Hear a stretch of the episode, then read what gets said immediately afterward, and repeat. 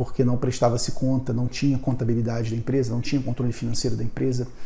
E aí começou a ter desconfiança não do que estava se fazendo, ah, está tirando dinheiro da empresa, não isso, mas das decisões. Né? Você não, quando você não tem é, informações financeiras, quando você não olha para os números da sua empresa, você está sempre no feeling. E é uma coisa que eu sempre falo quando a gente trata com os empresários, o problema de você tomar decisões subjetivas, decisões pautadas no que, eu, do que eu, da minha percepção, é que a gente percebe o mundo de maneira diferente.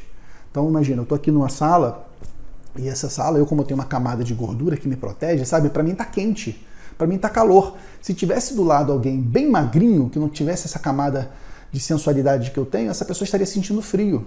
E se a gente fosse tomar a decisão para decidir o que, que a gente faz com o ar-condicionado, a gente poderia brigar. Porque para mim está calor, então diminui a temperatura. Para ela está frio, então aumenta a temperatura. E quando na verdade o jeito de se tomar decisão entre sócios não é na percepção pessoal, mas é você olhar para o termostato, para o medidor. É olhar para o ar-condicionado e falar, cara, nós estamos com 24 graus. E o que nós combinamos era que a temperatura ficaria em 22 graus, portanto, vai para 22 graus. Esse é o jeito certo de você tomar decisões entre sócios, pautado em dados e informações objetivas e não subjetivas.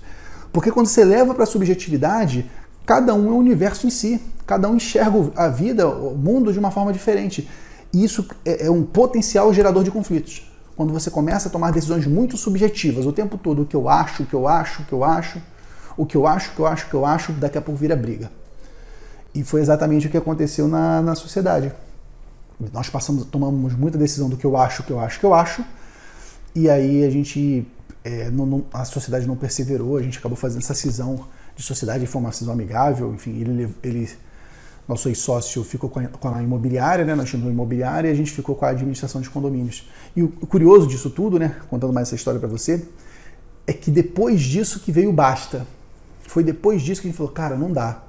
Não dá para a gente errar de novo no mesmo lugar. Nós temos que fazer uma gestão profissional do nosso negócio. A gente não pode é, ter uma empresa em que a gente não domina os números. A gente não pode ter uma empresa que a gente toma decisão no escuro. Foi aí que começou toda a jornada que depois se transformou a gente numa empresa de contabilidade consultiva.